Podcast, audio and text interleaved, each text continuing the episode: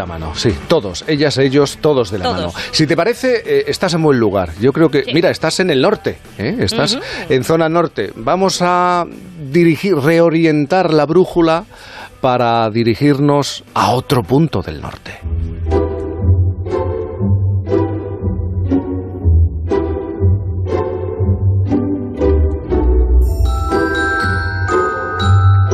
Es verdad que no vamos casi nunca de viaje, porque casi siempre estamos aquí. Pero cuando salimos, quien conduce es mi madre. Por varios motivos. Porque sacó el carnet como 10 años antes que mi padre. Y porque mi padre es peligrosamente despistado. Pero cuando vamos por carretera veo que siempre conducen los hombres. ¿Por qué? Me preguntó Jaime. Es una niña, pero claro, tiene esa sensibilidad para percatarse del rol y el papel que juegan unos y otras en la sociedad. Incluso a la hora de conducir, incluso en la carretera. Tenemos una estación de radio en un faro en el Cantábrico. En Por fin no es lunes. Punta Norte.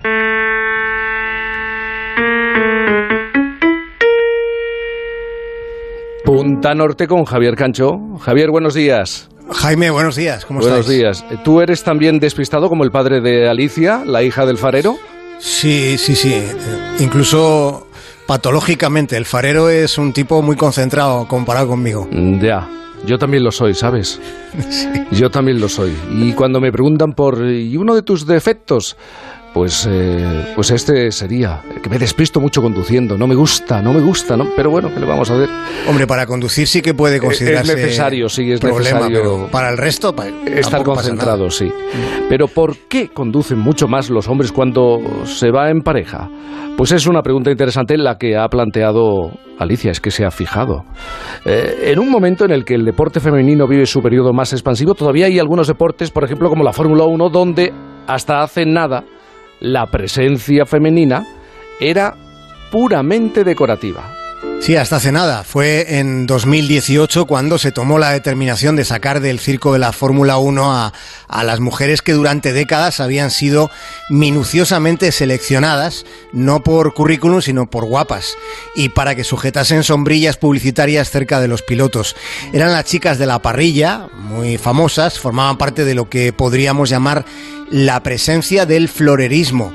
Eh, Florerismo, que es una palabra que no existe en realidad, pero que humildemente me parece podríamos proponer a la Real Academia.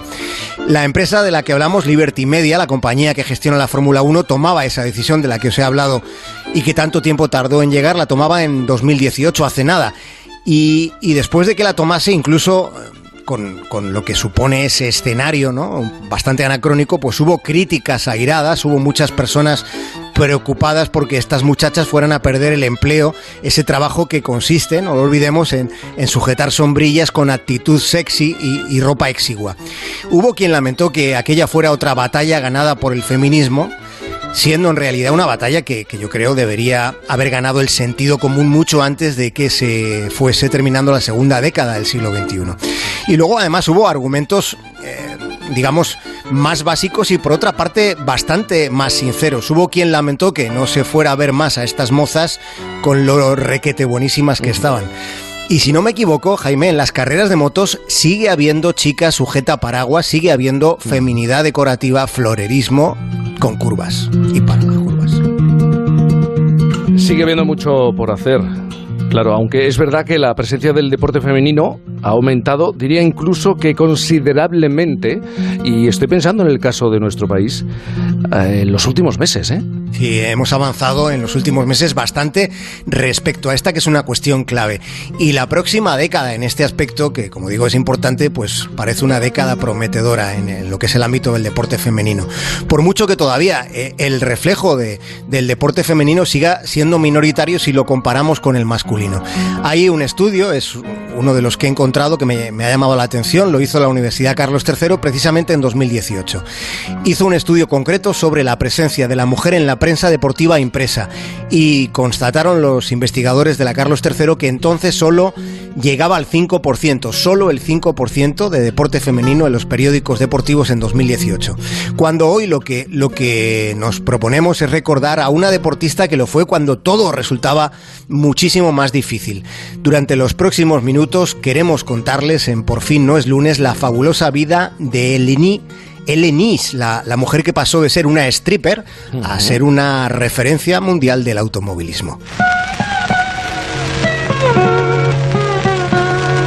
El verdadero nombre de Nice era el de Hélène Dulange. Hélène había nacido en el año 1900 en una pequeña aldea a las afueras de París.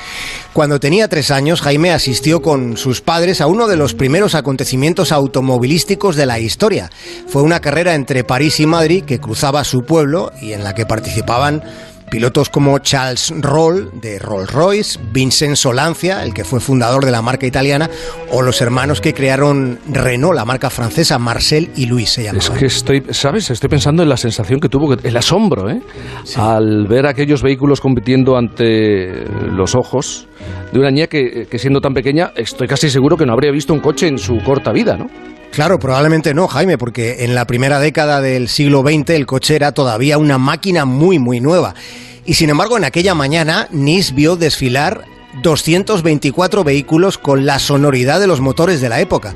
Si lo pensamos, podríamos decir que en un montón de trayectorias vitales hay un momento clave, hay un instante de máxima influencia. No sé si a ustedes eh, que nos escuchan se les ocurre eh, alguno que haya condicionado su vida, que la haya marcado de algún modo. El momento que dejó una huella indeleble en el cerebelo de Nice fue probablemente aquella prueba automovilística. Has contado que Nice tenía tres años cuando presenció aquella carrera y has adelantado oh, que antes de dedicarse al mundo del automóvil, parece que tuvo otras ocupaciones. Eh, ¿Me puedes contar cómo fue la vida de la señorita Delange antes de convertirse en la piloto más célebre del mundo? Sí, pues mira, iba a cumplir 20 años cuando eh, deja esa pequeña aldea que estaba cerca de la capital de Francia, se muda a París cuando iba a cumplir esos 20 años y acaba de terminar en aquel momento la Primera Guerra Mundial. Y su primer trabajo, Jaime, consistió en posar desnuda para René Carrer, que fue un tipo bastante célebre en su momento allí en París porque dibujaba los afiches de promoción de los espectáculos musicales de los felices años 20 en la capital francesa, en la época del cancan. La joven Delange participó en unos cuantos de aquellos espectáculos de cabaret. Fue en el Casino de París donde optó por el nombre artístico de eh, Helenis, digamos que en esa eh, posición que tuvo como referente erótico de la época, en esa situación, claro, conoció y se relacionó con personas de muchísimo dinero. Y entre sus amigos estaba un tipo llamado Henri de Courcelles, un piloto que fue quien la introdujo en aquel incipiente mundillo de las carreras. Y en 1921, Nice visitó el pequeño circuito de Brooklands, que está en Inglaterra, que estaba en Inglaterra, y al ver allí los coches en movimiento, claro, quiso conducir uno, pero sucedió que no se lo permitieron el motivo que le esgrimieron fue que ella era una mujer. Y claro, se enfadó, se enfadó mucho y con motivo. Pero no sé, ¿es posible que consiguiera que la dejaran pilotar? Lo consiguió, pero claro, años más tarde, en 1929, una lesión de rodilla esquiando la apartó definitivamente de los escenarios y de las pistas de esquí. Y en ese momento, Jaime es cuando resuelve que ella lo que quiere es conducir y hacerlo en carreras. Así que ese mismo año, del 29, Nis ya gana una prueba femenina montada más como un entretenimiento masculino que como una forma de dar espacio a las mujeres para que se fueran incorporando a la conducción. Nis ganó aquella carrera y su conducción debió ser tan brillante que ese mismo día Nis recibió un mensaje del fabricante de automóviles Bugatti para que se incorporara como piloto. Lo siguiente que hizo Nis fue ganar una prueba llamada Actor Championship, en la que no había solo mujeres, había fundamentalmente participando hombres. Su fama creció a partir de aquel momento y su rostro se convirtió en la imagen de Lucky Strike la marca estadounidense trataba de, esa manera de ampliar al doble la diana de sus potenciales consumidores. Se pretendía, pretendían los, los fabricantes de Lucky vender cigarrillos también a las mujeres.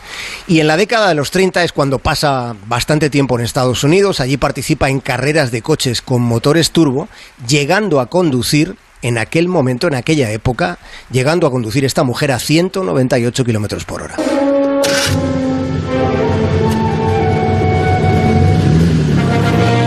la primera carrera de la temporada, dos décadas antes de que se estableciera el Campeonato Mundial de Fórmula 1, Jaime Nis ya finalizó en cuarto lugar una prueba en la que también participaron todos los pilotos que habían ganado o estaban a punto de ganar los grandes premios en aquella que, está considerada la época dorada del automóvil.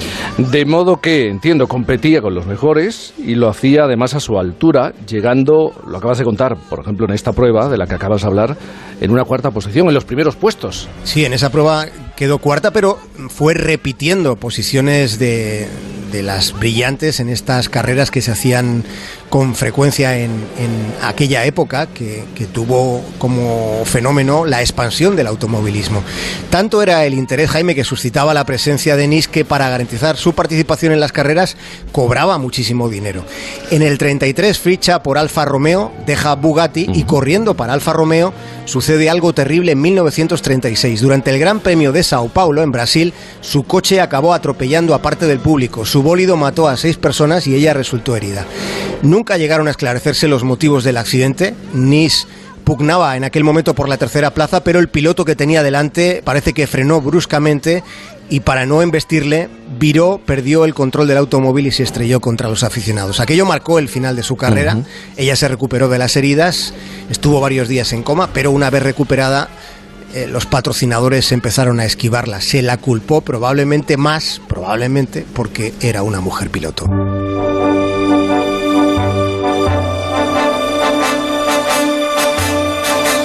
Y después vendría la Segunda Guerra Mundial y tras ella, con el tiempo transcurrido, lo que vino para Nis fue el olvido definitivo. Su vida terminó dependiendo, en cierto modo, de la caridad.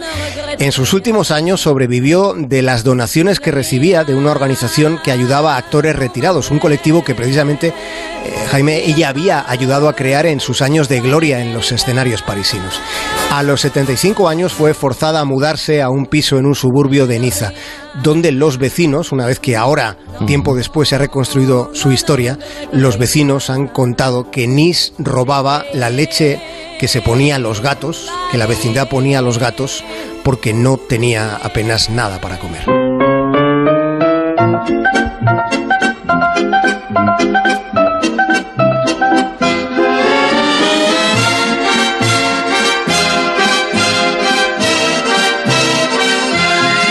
Interesantísima historia, fíjate la velocidad que tomó su vida en los últimos años. ¿eh?